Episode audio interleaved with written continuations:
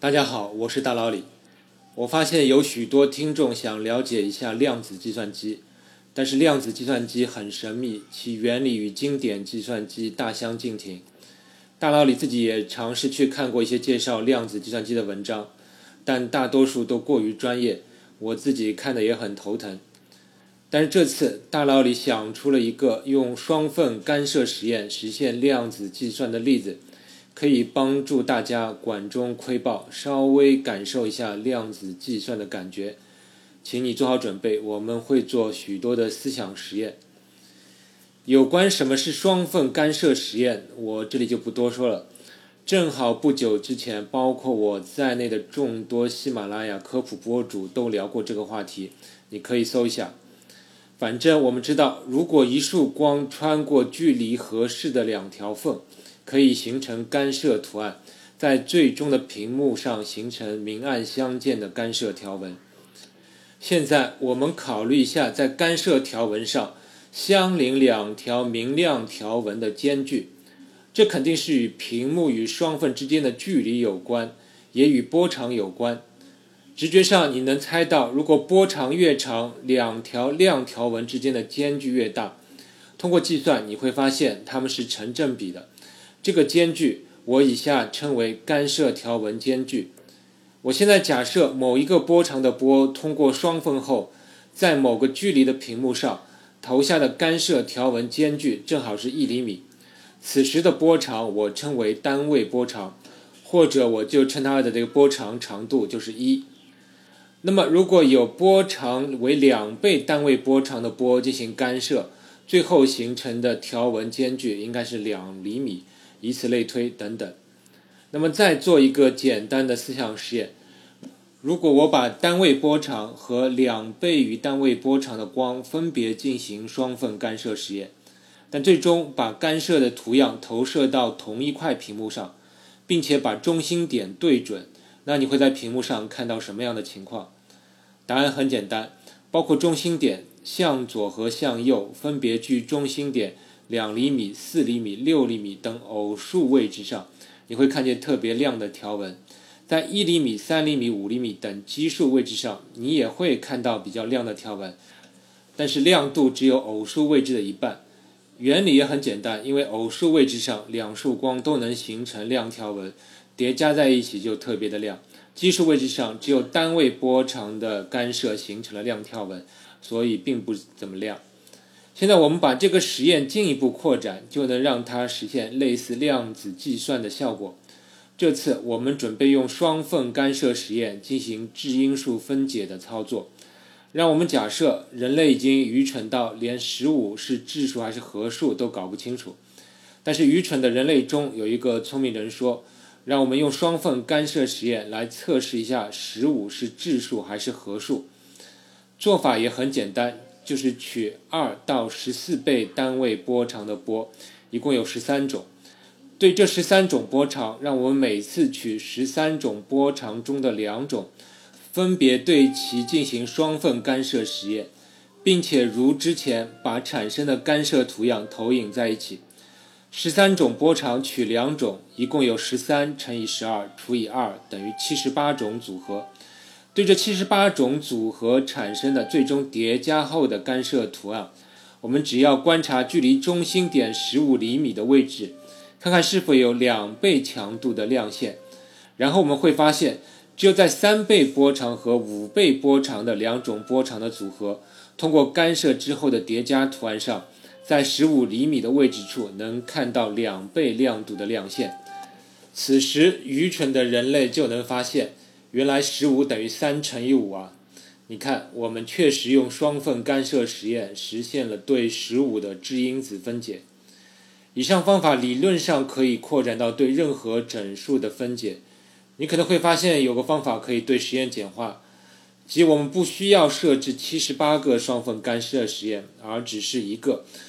让所有的十三种波长的光穿过同一对双缝，投在同一块屏幕上。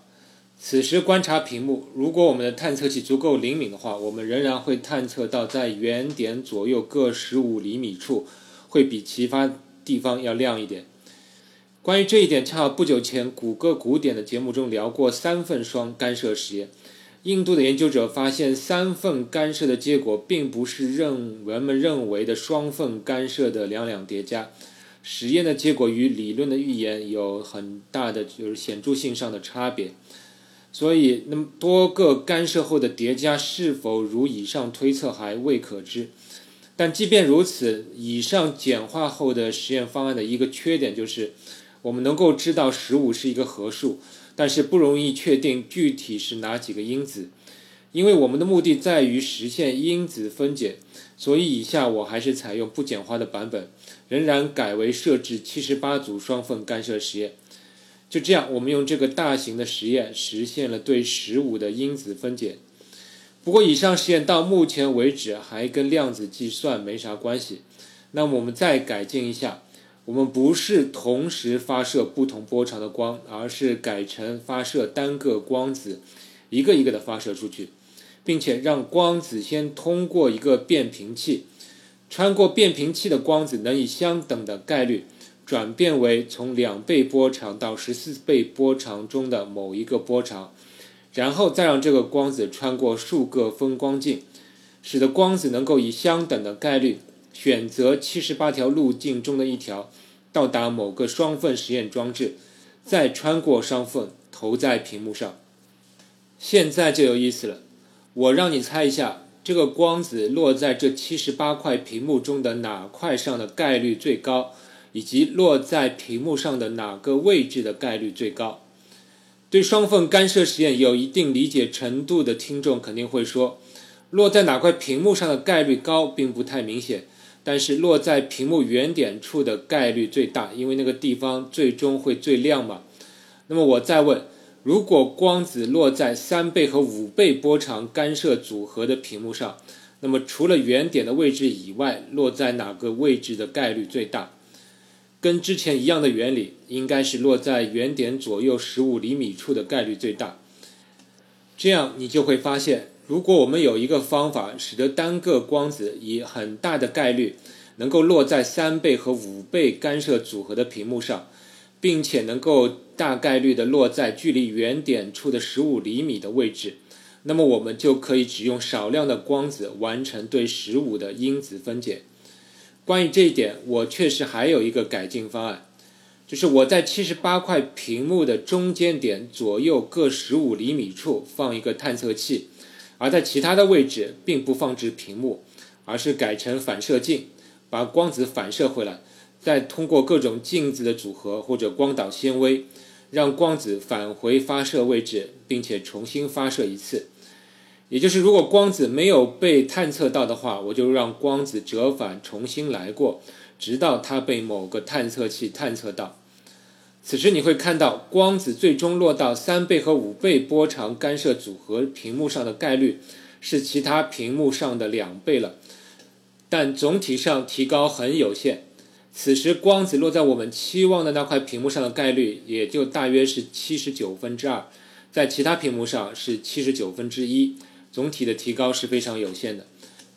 但如果我真能做到让光子落在三倍和五倍屏幕组合上的概率远大于其他屏幕上的概率，比如达到百分之九十以上，那我只要发射不多的几个光子，就能发现原来光子经常会掉在三和五的屏幕组合上。验算一下，果然三乘以五等于十五，所以我就制造出了一台能对十五进行质因子分解的量子计算机，就是这么简单。好了，那以上所有的理想实验做完了。以上的这种实验装置在现实中即使可以做，也是没有什么意义的，因为它没有任何的可扩展性。不过这个实验可以帮我们理解一些量子计算的要点。首先，量子计算的过程其实就是一个物理实验的过程。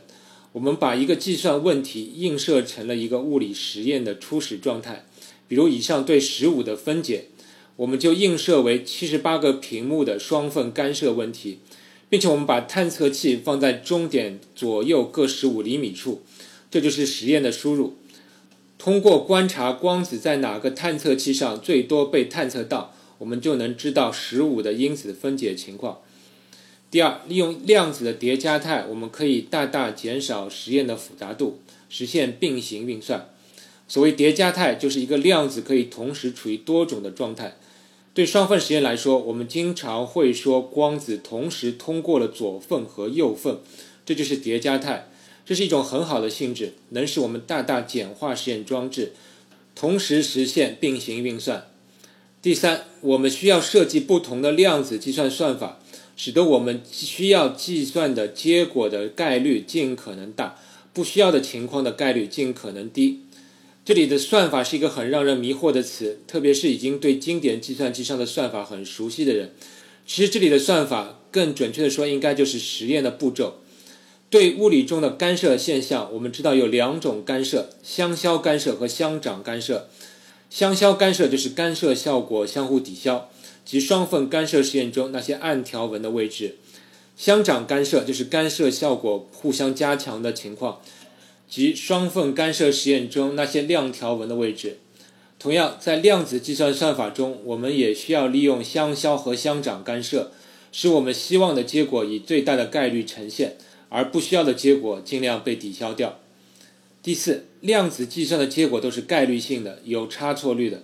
这也好理解，物理实验总是有误差的嘛。但是量子计算实验的错误与误差是有点区别。量子计算的误差是量子的内在属性造成的，而不是什么测量设备或者人为的因素造成的。至少目前为止，我们对量子的变化的解释都是基于概率性的，所以实验结果也是概率性的。这是很有争议的一面。是不是还有更基本的理论可以解释这种随机性呢？上帝是否就是爱掷骰子？这个目前还没有定论。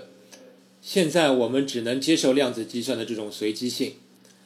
我们现有的量子计算机其实从量子位的数量来讲已经很不错了，比如谷歌的量子计算机的位数就有五十到一百这个数量级，但问题就在于差错率高。当然，有些量子问题的计算结果我们可以用经典计算机进行验证，比如一对一个大数的质因数分解，但有些问题计算出错就不好办了，比如对蛋白质分子的折叠模拟。所以，降低出错率是量子计算机除了增加量子位之外的一个重要的发展方向。另外，正因为有这种差错率，计算机科学家把量子计算机能处理的问题称为具有有界差错率的多项式时间问题，简称 BQP 问题。而很多经典的 NP 问题都属于 BQP 问题，因为 NP 问题在经典计算机上被认为会处理很慢，难以扩展。而量子计算机又可以在多项式时间内求解这些 NP 问题，这是我们研发量子计算机的一个主要动力。另外，在算法复杂度领域已经发现了一个 BQP 问题不属于 NP 问题，但是不是所有的 NP 问题都属于 BQ 问题呢？这个问问题还没有被解决。目前的猜想是 NP 问题和 BQP 问题互不包含。有关这方面的话题，各位可以去听我去年有关复杂度和量子计算机新闻的节目。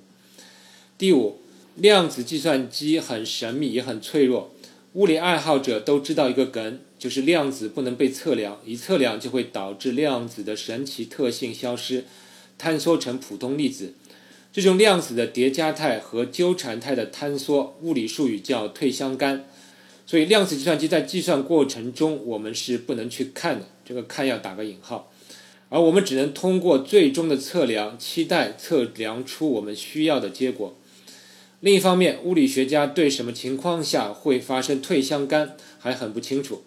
只知道量子的相干性是很脆弱的，一些热量或者轻微的扰动等等都会导致退相干发生。所以，现在的量子计算机都需要在非常极端的被隔离的环境下进行试验，比如超导的环境、离子井等等。但即使这样，如之前所述，最后的出错率还是很高。如果哪一天我们能搞清楚量子相干和退相干发生的机制，那也许量子计算机能大大的简化，达到普及的程度。最后聊一个大家很关心的问题，就是量子计算机发明出来后能干啥？会发生什么吗？这方面其实有很多的传言和误解。其实要我说，量子计算机在某种程度上已经被发明出来了，甚至谷歌都宣布达成量子霸权。但是如各位所见，各位的生活并没有发生什么大的改变。其实前面已经说了，量子计算机需要特定的算法才能去解决特定的问题。做普通的加减乘除，经典计算机绝对比量子计算机快多了。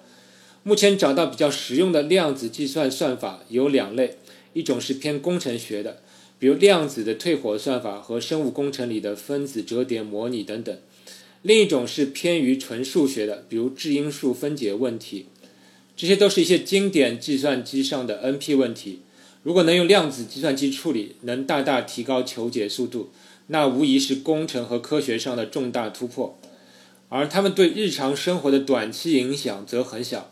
即使快速质因数分解会导致密码学中的某些算法失效，但是还是有很多其他的可选加密方案，所以目前来看是完全不必担心的。